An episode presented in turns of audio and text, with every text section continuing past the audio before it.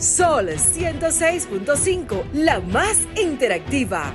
Una emisora RCC Miria. Cada domingo de 12 del mediodía a 1 de la tarde en la más interactiva, Modo Opinión. Una propuesta informativa donde podrás conocer los temas de actualidad política, empresarial, social y cultural, debatidos desde otra perspectiva. Modo Opinión, una propuesta informativa diferente.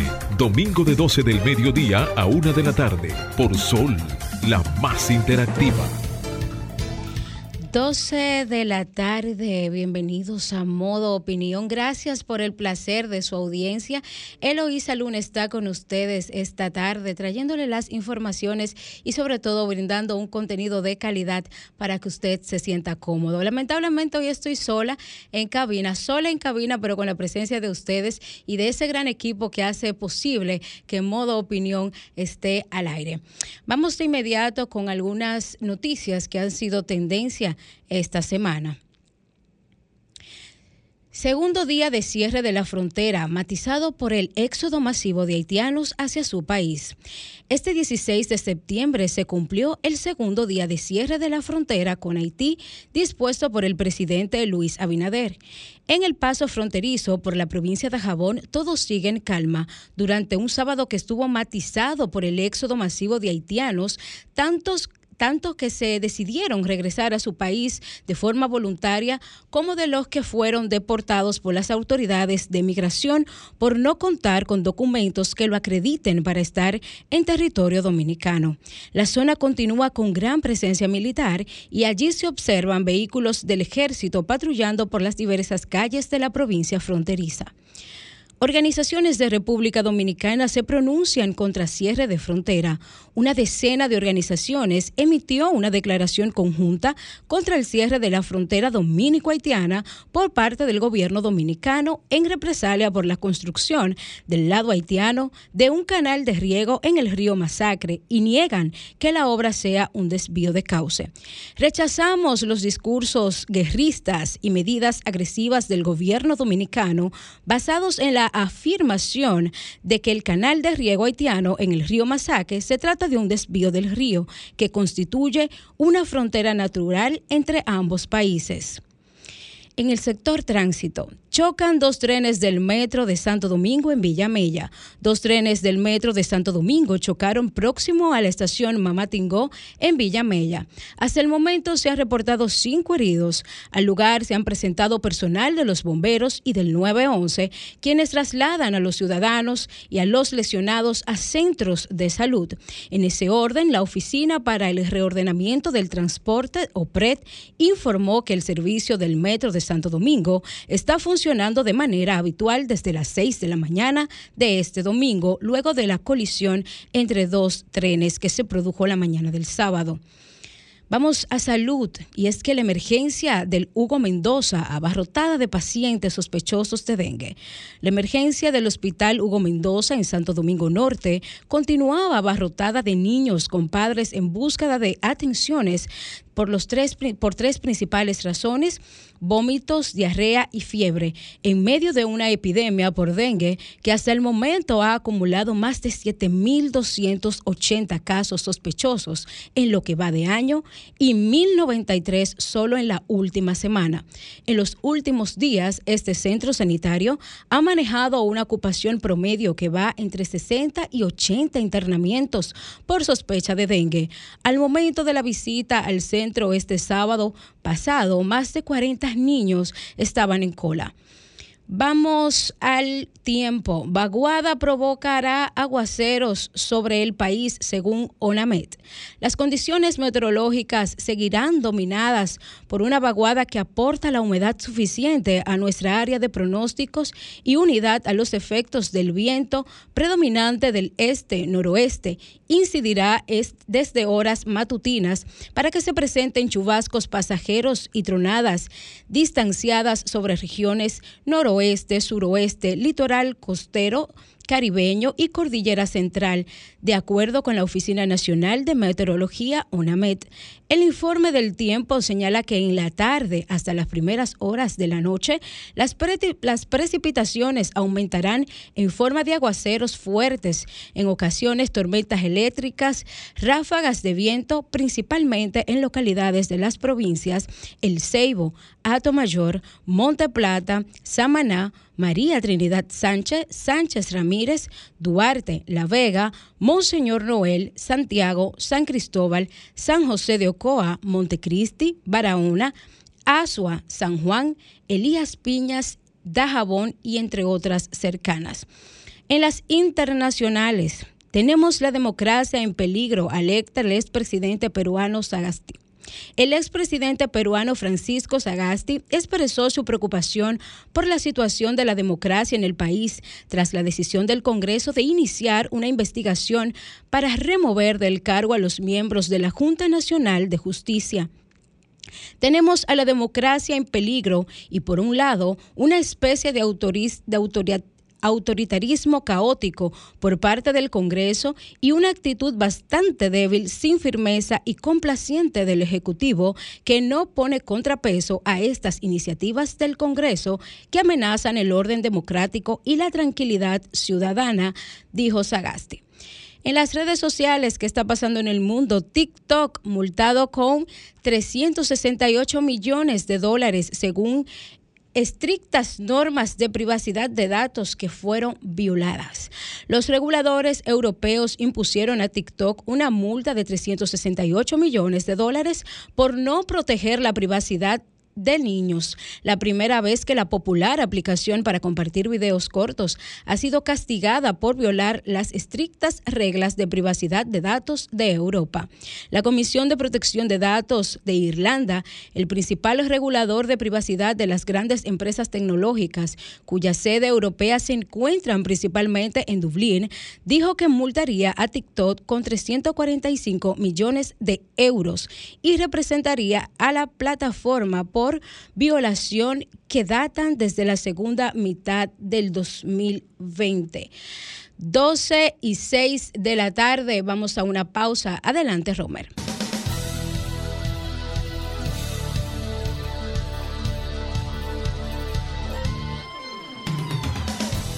Ahora nos ponemos en modo opinión 12 y 8 de la tarde. Señores, es importante que analicemos las situaciones y los conflictos de las diferentes fronteras eh, nacionales e internacionales, los problemas que aquejan no solamente a la República Dominicana. Y nos ponemos en un ámbito más amplio. El agua es vida, afirma el antiguo dicho, y el río Nilo es fuente de vida desde tiempos inmemoriales. Entre otras cosas, trae alimento, actividades económicas y energía hidroeléctrica, lo que supone el desarrollo, el poder y la influencia. Todo ello es el centro de la disputa entre Egipto, Sudán y Etiopía por la construcción por parte de esta última de la presa de Renacimiento, situada en la frontera con Sudán en el Nilo Azul, porque el problema comienza cuando la fuente del agua necesaria está principalmente fuera de las propias fronteras, en el caso sobre todo de Egipto, cuestión a la que hay que asumar el descenso de la cantidad de agua disponible y el crecimiento demográfico que cada vez son más los que necesitan por último, también hay que destacar los intereses de los estados involucrados, que en el caso de Etiopía históricamente se han tenido en cuenta poco o nada. Esto es un artículo que estuvimos analizando durante el fin de semana y entre este artículo, señores, hay un comentario que hay que destacar y analizar por la situación que vivimos hoy día en muchos países, no solo en República Dominicana. Y ese artículo mencionaba que muchas de las guerras del siglo XX fueron por el petróleo, pero que las guerras del siglo XXI serían en torno al agua, a menos que cambiemos la forma en la que la gestionamos. Esto lo predecía en 1995 el entonces vicepresidente del Banco Mundial. O sea, estamos hablando de años que se hizo esta predicción y lo traemos a coalición y lo aterrizamos en esa tesitura al conflicto de la situación actual que vive nuestro país, este conflicto con el vecino país de Haití, esta situación que es preocupante para todo el país, especialmente para las provincias fronterizas. Y lo hablo y lo toco con toda la propiedad, ya que yo soy de una provincia fronteriza y especialmente la que tiene y aquí es el principal problema, la provincia de Dajabón. Y la verdad es que no solo la tensión del cierre de las fronteras, el cual ya lleva dos días, eh, sino que también la afectación de nuestros productores agrícolas, ganaderos, que provoca esta situación con este canal que se está construyendo arbitrariamente por parte del vecino país de Haití. Eh, saludamos las medidas eh, tomadas por el presidente de la República, Luis Abinader Corona, que entre las acciones instruyó eh, la construcción de la presa de Don Miguel, que esto hace que se prevea y se eh, con planificación y se evite daños mayores y afectaciones mayores para los productores de la zona fronteriza, especialmente de la provincia de Dajabón, eh, provincia esta que se encuentra en ese estado. Y aunque la narrativa es que la provincia se encuentra tranquila, está en un estado anormal, obviamente, por ver en sus calles transitar eh, cientos de vehículos militares, sobrevolar en sus cielos helicópteros, eh, una militarización de la frontera y de la provincia es fuerte para preservar y salvaguardar la estabilidad y el bienestar de nuestro país, situación, eh, eh, decisiones que saludamos de nuestro presidente eh, Luis Abinader, pero que sí de verdad nos pone a pensar, analizar esta situación y de verdad que nos pone un poco triste saber que nuestra provincia eh, se encuentra en medio de esta situación. Eh, sí está tranquila, sí nuestras familias están cómodas, eh, hacen su día a día habitual. en los medios la situación se presenta más tensa de lo que es, es la verdad, pero es una situación un poco anormal y quizás preocupante. Y sabemos que como leíamos y veíamos las diferentes opiniones de ciertos sectores, de que esto eran discursos de guerra y, situaciones arbitrarias que estaban en contra del cierre de la frontera. Y señores, recuerden que Haití es un país que lamentablemente su propio gobierno no tiene un control de sus ciudadanos, mucho menos vamos a permitir que sean incontrolables en nuestro país, como lo afirma el señor mandatario de la República, con quien compartimos la decisión y entiendo que es una decisión responsable y que si no la hubiese tomado, esos mismos que hoy la critican fueran los que lo estuvieran mandando a hacer lo contrario. Entonces, es una situación que hay que analizar, que está en palestra pública, que en todos los programas de opinión eh, van a hablar de ellas, en nuestras redes sociales, en nuestros noticiarios, porque estamos alertas, estamos pendientes y nos preocupa nuestro país como buenos dominicanos que somos. Adelante, Romero.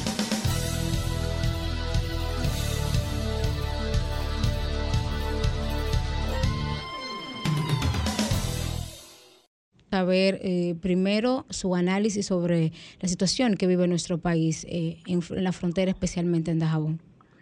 Mire, lo primero que tenemos que asimilar cuál es el problema que tenemos. No es un problema por un canal. Eso es lo que aparece en primera línea, pero el problema es mucho más profundo y mucho más complejo.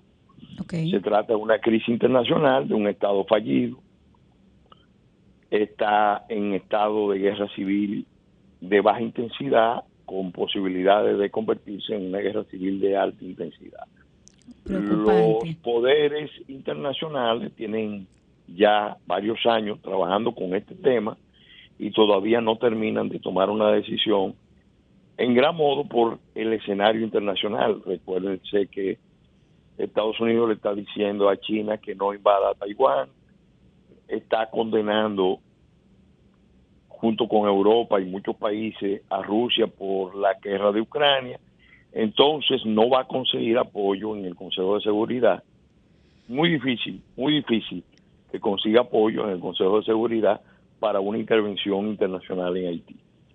Entonces, ese conflicto ha ido creciendo, creciendo, creciendo y ese conflicto involucra a tres partes. Las tres partes quieren de una u otra manera, por diferentes motivos, arrastrar a la República Dominicana. Está la diáspora haitiana, que es muy poderosa en Estados Unidos y en Canadá, que tiene un representante que es enemigo de República Dominicana, hostil, el Club Joseph, que fue canciller, que fue primer ministro, y que está enfrentado a los grandes grupos económicos que se aliaron a los grupos económicos locales a instancia de Estados Unidos y de los organismos internacionales y de las otras potencias. Eh, ahora resulta que Estados Unidos cambió su política y entonces está usando el poder de Estados Unidos contra esos grupos y consideran que República Dominicana es ha sido el soporte de esos grupos cuando en realidad ha sido Estados Unidos el que ha traído esa relación para acá. Ojo, y no es desde ahora, sino desde hace muchos años. Y por otro lado, hay unos grupos radicales apoyados por Cuba, por Venezuela, por eh, países africanos, por China, por Rusia, que están planteándose eh, la realización de una revolución nacional en Haití anticolonialista, antiimperialista, antioccidental, anticapitalista, etcétera, etcétera. Pero de paso antidominicana. Ese, eso es lo que está en el origen del problema. ¿Qué es lo que se está preparando? Que yo lo he dicho aquí y lo dije ahora en el viaje a Washington. Están preparando los escenarios para una intervención internacional. Primero en Haití y después forzar con la crisis de Haití un éxodo masivo de haitianos hacia el territorio dominicano para que República Dominicana abra sus fronteras y permita el asentamiento de haitianos en el territorio dominicano con la tutela de Estados Unidos y los organismos internacionales. A eso, se, a eso se ha resistido el gobierno dominicano. Hace tiempo, cuando ha empezado a decir no hay solución dominicana al problema haitiano. Correcto. Hay que buscar una solución internacional. ¿A quién es que se lo está diciendo? A los que entienden que la crisis de Haití la pueden derivar hacia acá y que entienden que el potencial de conflicto lo pueden desactivar sacando dominicanos al exterior y colocando haitianos aquí. Una posición imperialista, abusiva, que desconoce los derechos de Haití como nación y también los derechos de República Dominicana como nación. Entonces, lo que estamos viendo ahí en el canal es una provocación que la están montando los políticos haitianos que están en sintonía con la diáspora, en sintonía con los poderes fácticos locales, que quieren forzar, por un lado, la salida del presidente Henry o del primer ministro Henry eh, hoy en Puerto Príncipe hay una marcha organizada, convocada por Claude José para pedir la renuncia del primer ministro eh, Ariel Henry y ya el primer ministro Ariel Henry había perdido el respaldo de eh, Calicón. Para, para, ir, para ir aterrizando, eh, señor Castillo, lo que estamos queriendo decir es claramente que el problema original que tenemos no es específicamente derivado con la desviación del río, sino con una acción política eh, internacional eh, para provocar eh, que República Dominicana se encargue de los problemas de Haití. En, eso es en esencia. Y me explico. Fíjate que el presidente Mois viene aquí en enero del 2021, firma un acuerdo con el presidente Abinader. Ese acuerdo tenía nueve puntos.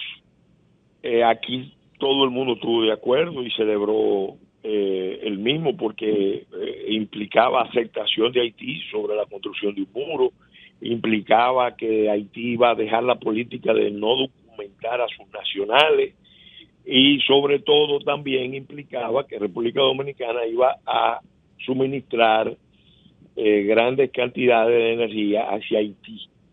Eso obviamente afectaba intereses en Haití.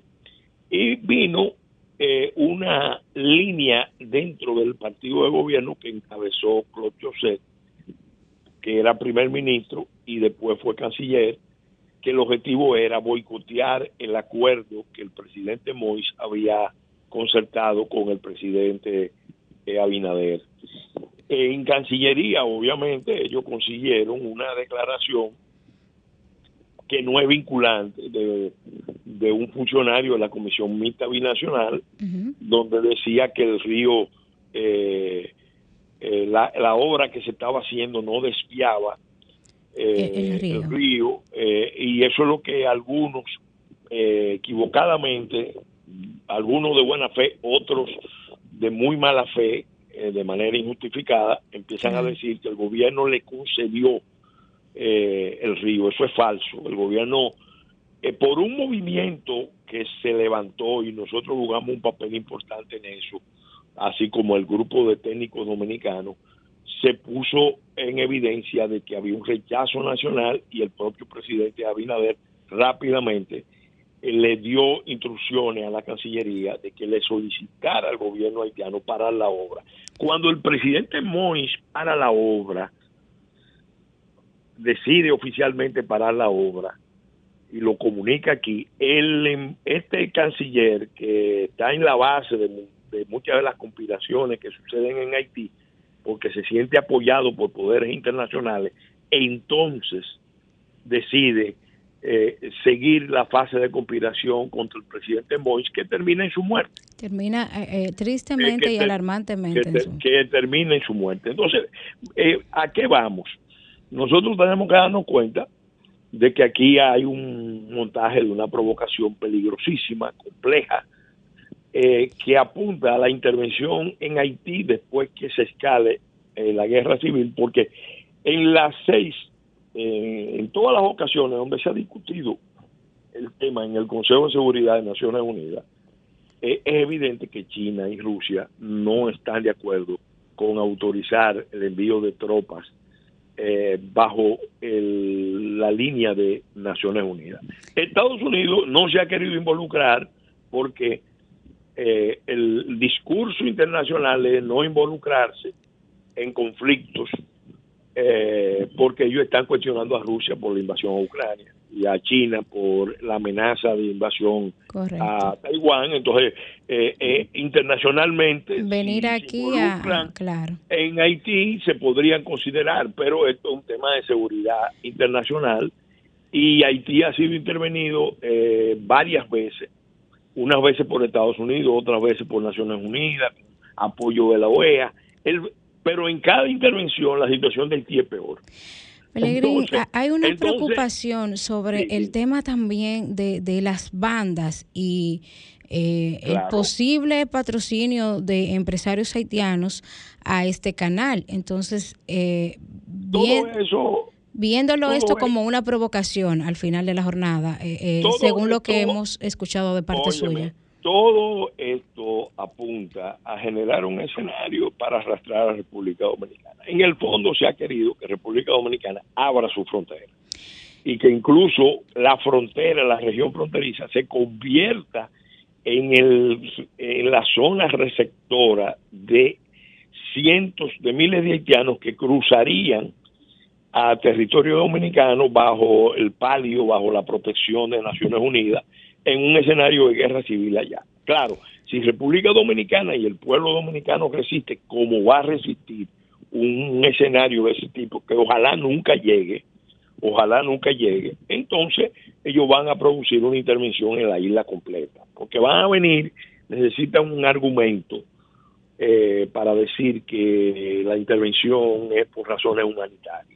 Pero para, para que se crea que es por razones humanitarias, tienen primero que eh, crear el escenario de la intervención. Hay que generar la, situación, sí. hay que generar la situación. Fíjate, a mí me dijo un alto oficial de la MINUSTA, a mí personalmente, en el 2017, antes de irse, miren, no vamos de Haití, y la situación de Haití ahora está peor que cuando nosotros llegamos.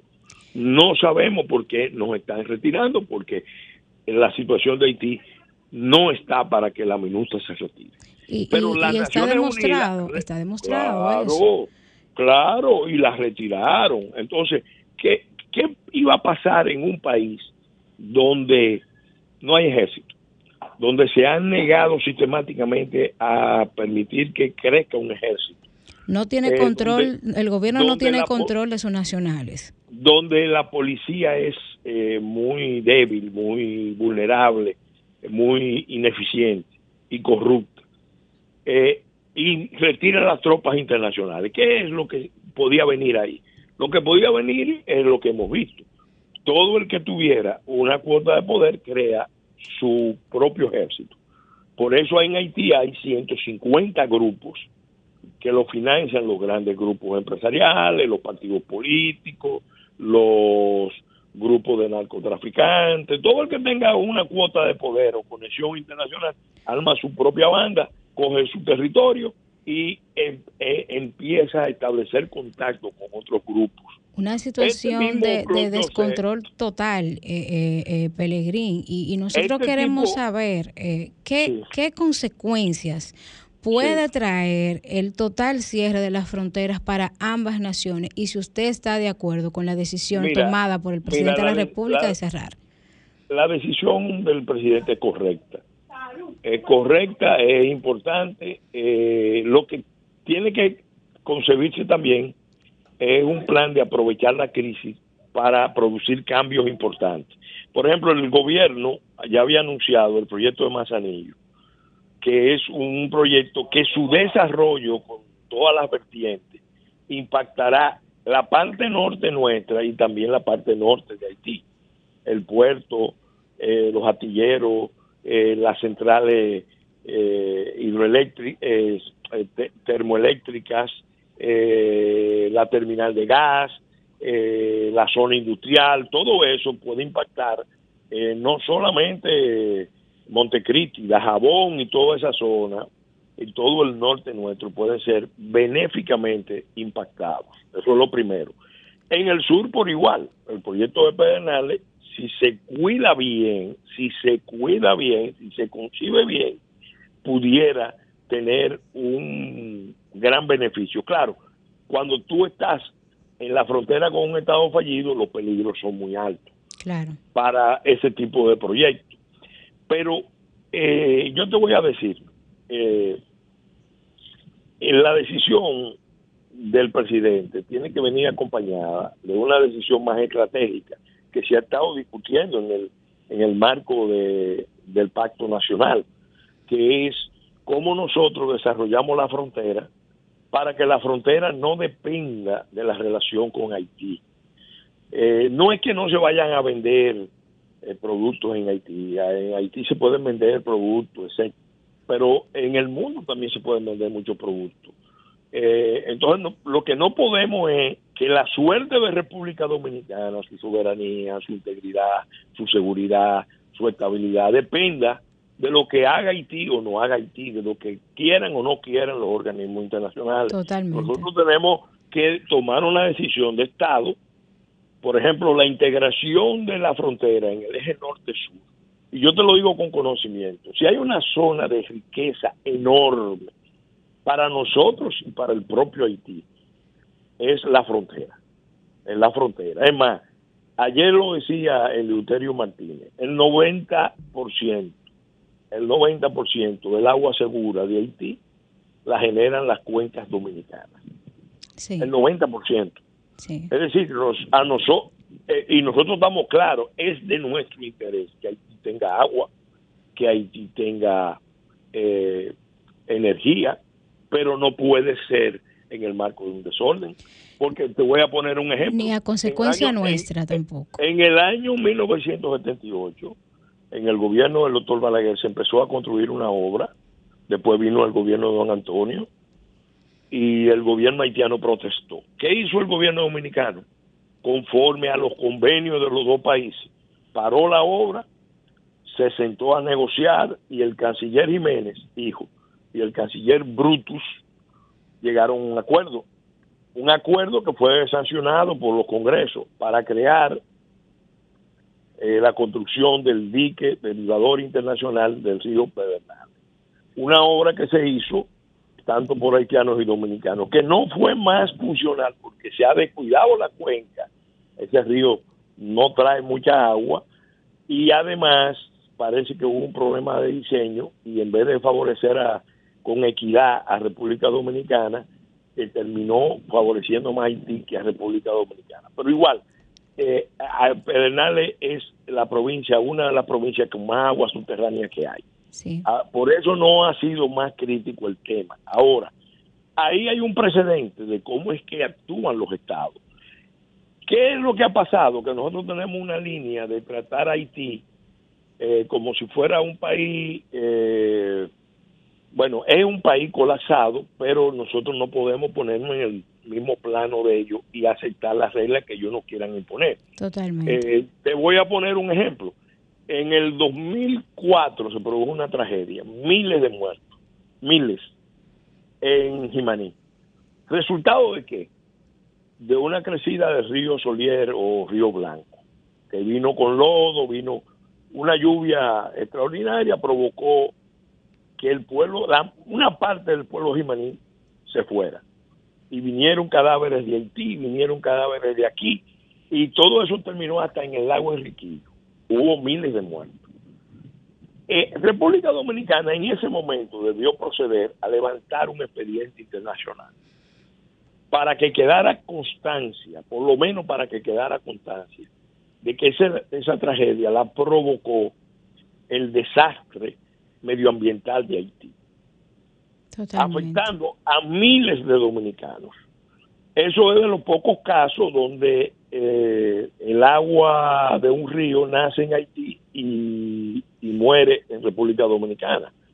Eh, eh, la mayoría de los casos es lo contrario. Los grandes ríos de la frontera, el Antibonito sobre todo, nacen aquí y nosotros somos los que le damos el agua a Haití. Si Haití Mira, si, si se ponen a, calcular los servicios ambientales que le ha hecho República Dominicana a Haití, no tienen precedentes. El, son, agua, son mayores. Lo poco, de, agua que tiene Haití ahora mismo se está generando en República Dominicana. Y, y, tiene que ver mucho eso eh, eh, con el contexto que usted ha hecho y por ahí quizás es que por eso se han dirigido, según su análisis, eh, como fuente de provocación a nuestro país. Pelegrín, lamentablemente a nosotros se nos ha acabado el tiempo, pero yo quiero que usted presencialmente nos acompañe en esta cabina para seguir analizando el tema, porque la verdad es que ese análisis que usted le ha dado al asunto son de los análisis que nosotros necesitamos escuchar y estamos tan agradecidos de ese excelente análisis nacional e internacional y de alta... Eh, política eh, eh, nacional e internacional. Así que yo voy a hacer un compromiso con usted de que coordine aquí con Marcia y con Romer para que nos acompañe en cabina. Con mucho gusto. Muchísimas gracias, un placer, feliz almuerzo. Adiós, adiós. Adelante, Romer.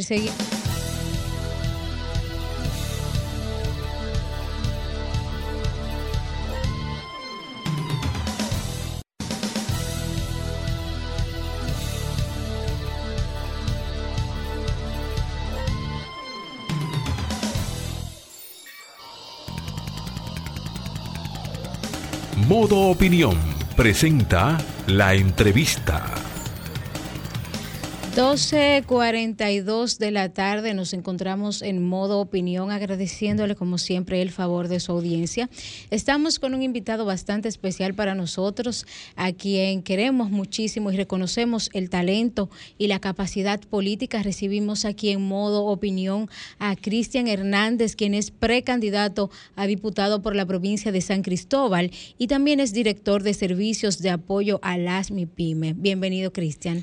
Muchísimas gracias, Eloísa, y de verdad que para mí un placer agradecerte la invitación que nos haces y agradecer a toda la, audiencia que hoy sintoniza este programa y que nos permite enviar este mensaje, no solamente a San Cristóbal, sino también al país. Amén, así es, Cristian. Eh, precandidato a diputado por el Partido Revolucionario Moderno, ¿por qué el PRM para desarrollar una candidatura, eh, ir eh, a ocupar una, una posición de representante en el Congreso Nacional? Mira, lo primero es que eh, desde que comencé a, la vida política y pública, lo hice sobre la plataforma del Partido Revolucionario Dominicano. En el año 2011 eh, apoyamos al expresidente Hipólito Mejía en esa campaña.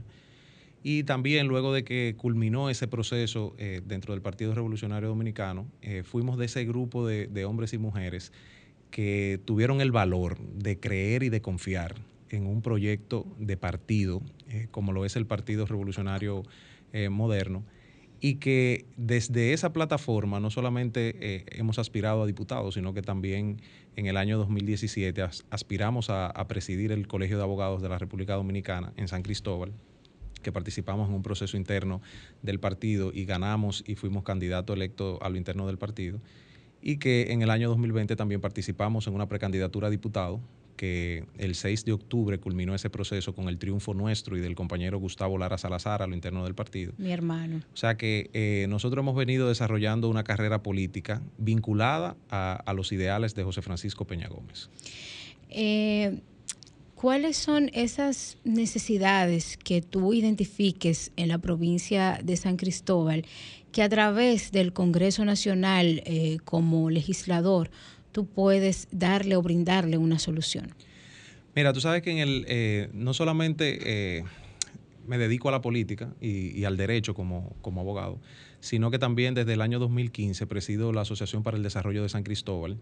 Y desde esa plataforma eh, venimos realizando un estudio que se hace años, año tras año sobre el presupuesto nacional y el aporte que hace San Cristóbal a ese presupuesto nacional. Y en el año 2017 que presentamos el primer eh, estudio sobre, sobre el aporte de San Cristóbal, nosotros nos dimos cuenta de que una frase que tradicionalmente se utiliza cuando se refieren a nuestra provincia, de decir San Cristóbal es una de las cuatro provincias que más aporta al presupuesto nacional. Y eso lo hemos escuchado muchas veces. Y nosotros en el año 2017 desmontamos esa frase, porque esa frase era una media verdad. San Cristóbal es la provincia que más impuestos paga a la Dirección General de Impuestos Internos, que representa el 75% de las recaudaciones del país. Entonces, eh, desde ahí, luego de, tener esta, esta verdad en la mano, entonces dijimos, San Cristóbal merece más presupuesto. ¿Para qué merece más presupuesto San Cristóbal? Digamos que pelees esa causa y la ganes, ¿en qué utilizaría ese presupuesto? Mira, ahí viene la, respuesta a ambas preguntas. A la primera que me hiciste, eh, nosotros a partir de haber identificado el presupuesto que, San Cristóbal recibe año tras año, que es irrisorio, que no se corresponde para nada con el aporte que hace San Cristóbal, entonces nosotros dijimos, pero no puede pasarnos lo mismo que al 4% para la educación, que luego de pedir el 4% para la educación, entonces no sabían en qué invertir ese 4% para la educación. Y ahí comenzamos a identificar necesidades puntuales. Yo quiero que tú sepas que la última vez que en San Cristóbal, en la circunscripción 1 de San Cristóbal, se construyó un hospital, fue en el año 1959. Wow. O sea, y antes de eso se construyó el Hospital Juan Pablo Pinas en los 40. Entonces, la realidad poblacional y de necesidad de salud en San Cristóbal hace mucho que cambió. Nosotros, eh, según el último censo, fuimos una de las provincias que más creció.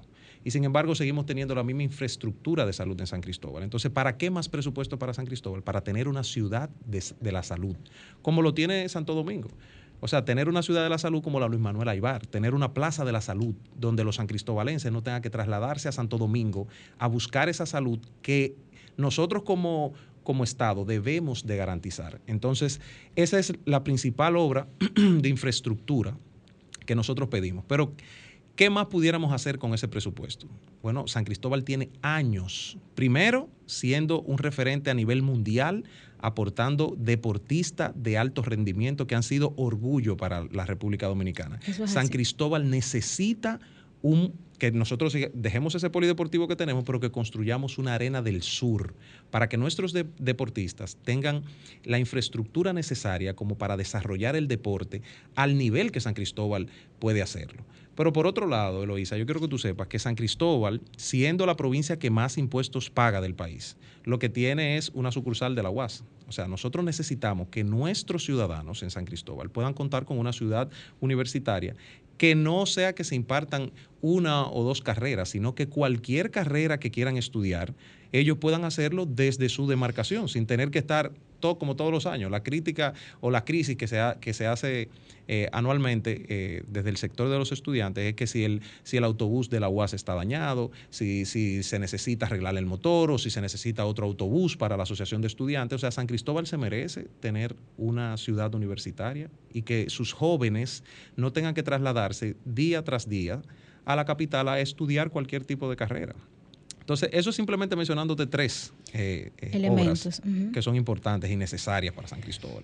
Cristian, eh, es de mi opinión de que la función del legislador no se conoce como tal en nuestro país, no se respeta como tal. Así es. Es decir, el, el, legislador está para fiscalizar, legislar, representar. Así es. Sin embargo, nuestras eh, comunidades, nuestra sociedad lo ha asociado a una figura eh, de carácter social, de la receta, el zinc, el cemento, los pisos, los bloques, y no se preocupan por las propuestas, no se preocupan por la preparación, sino por el que más le dé. ¿Qué opinión te merece esta situación a ti como aspirante a ser representante y legislar en la Cámara Baja? Mira qué sucede, y ahí yo tengo como una, un choque de opiniones. Mira por qué. Si bien es cierto que el legislador debe de jugar esos roles que constitucionalmente son lo que establece eh, la ley que debe de jugar el, el, legislador, no menos cierto es que en este interín en el cual nosotros reorganizamos y hacemos una transformación a la institucionalidad de la República Dominicana, porque vuelvo y te digo, o sea, se tiene que fortalecer desde el punto de vista institucional el país, continuar fortaleciéndose, porque el presidente viene haciendo unas transformaciones importantes, pero no bastan cuatro años para hacerla. Pero en ese interín, ¿qué nosotros vamos a hacer con las necesidades puntuales que tiene la gente? O sea, eh, ellos tienen la capacidad de esperar a que, a que a San Cristóbal se le dé lo que realmente se merece. Ellos tienen la capacidad de esperar a que se construya el Luis Manuel Aybar de San Cristóbal, para recibir una salud de calidad. Ellos tienen la, la, capacidad de esperar para que su hijo estudie en una universidad en San Cristóbal porque no tienen los recursos para pagar el pasaje y que puedan trasladarse a Santo Domingo. No, yo creo que de ahí eh, la labor social que también tiene que hacer no el diputado, sino el, ciudadano que ha tenido la posibilidad de tener ciertos eh, privilegios, poder también dar lo que por gracia ha recibido, también poder ayudar a los demás. Y por eso eh, divido mi carrera y vuelvo y te digo, o sea, aunque soy político, aunque soy abogado, también presido la Asociación para el Desarrollo de San Cristóbal. O sea, hay un compromiso social que yo creo que todo el que se dedica a política tiene que tener. Y no necesariamente eh, con eso te estoy eh, validando el, cuando tú ves que el clientelismo, que ya eso es otra connotación, porque tiene como objetivo captar la voluntad del, del ciudadano. Sí. Ahora, cuando tú dices, eh, yo tengo una, fundación y a través de esa fundación nosotros ayudamos a, madres jóvenes, a madres solteras, o apoyamos a, mujeres que han sido víctimas de violencia, o apoyamos a los jóvenes estudiantes con becas y lo ayudamos tal vez a, poder alcanzar su sueño. Yo creo en eso, pero lo creo desde un punto de vista más social que político. Totalmente, porque ya eh, es una decisión propia que no necesariamente vayan de la mano con la marcación y la definición de rol de un congresista. Mira, ¿qué opinión te merece el tema de restringir o los requisitos para que una persona pueda postularse a un cargo eh, para ir a la Cámara Baja o Cámara Alta de nuestro país, el Poder Legislativo, que es el primer poder del Estado, que es donde se hacen nuestras leyes, de que las personas por lo menos tengan una preparación académica correcta, que sepan que es una ley, que sepa que es un proyecto de ley, que es un proyecto de resolución, eh, las comisiones que se dividen en estos congresos, que puedan tener la capacidad de crear, de estudiar, de analizar, de fiscalizar. Eh, ¿Entiendes que es necesario eh, tener eh, ciertos requisitos muy marcados o que estamos bien así como está? que no hay una, una, exigencia de un currículum, de una preparación, de una carrera universitaria, de una capacidad de análisis de los temas. Mira, tú sabes que en primer lugar, yo creo que tenemos que irnos como a la base de qué es eh, el, sistema democrático. Y nosotros vivimos en un sistema democrático, vivimos en una república. Y cuando nosotros pensamos en el que me va a representar y que el derecho a elegir y ser elegibles es un derecho fundamental, que nosotros lo tenemos dentro de la Constitución, es un derecho constitucional hay que tener mucho cuidado con las limitantes que nosotros le ponemos a los derechos eh, eh, constitucionales. Y eso yo te lo digo porque tal vez yo he tenido la oportunidad en la vida de prepararme y, de tener un currículum que cumpla mm, eh, probablemente con, con, los requisitos que se vayan a establecer, pero puede que otra persona que vaya a representar de manera digna también a su comunidad, a su demarcación, no haya tenido las mismas oportunidades que yo y tal vez él conoce una realidad también que puede que yo no conozca. Entonces, a eso yo creo que en el fondo el legislador se refiere cuando habla sobre representar. O sea, hay comunidades que se sienten representadas real y efectivamente con personas iguales a ellos. Cristian, lamentablemente nosotros hemos agotado nuestro tiempo. Agradecemos tu participación y el análisis de tus propuestas son de verdad interesantes y ojalá que te vaya muy bien en las internas y también a lo externo del partido. Señores, gracias por compartir con nosotros en modo opinión. Hasta el próximo domingo. Sol 106.5, la más interactiva. Una emisora RCC Miria.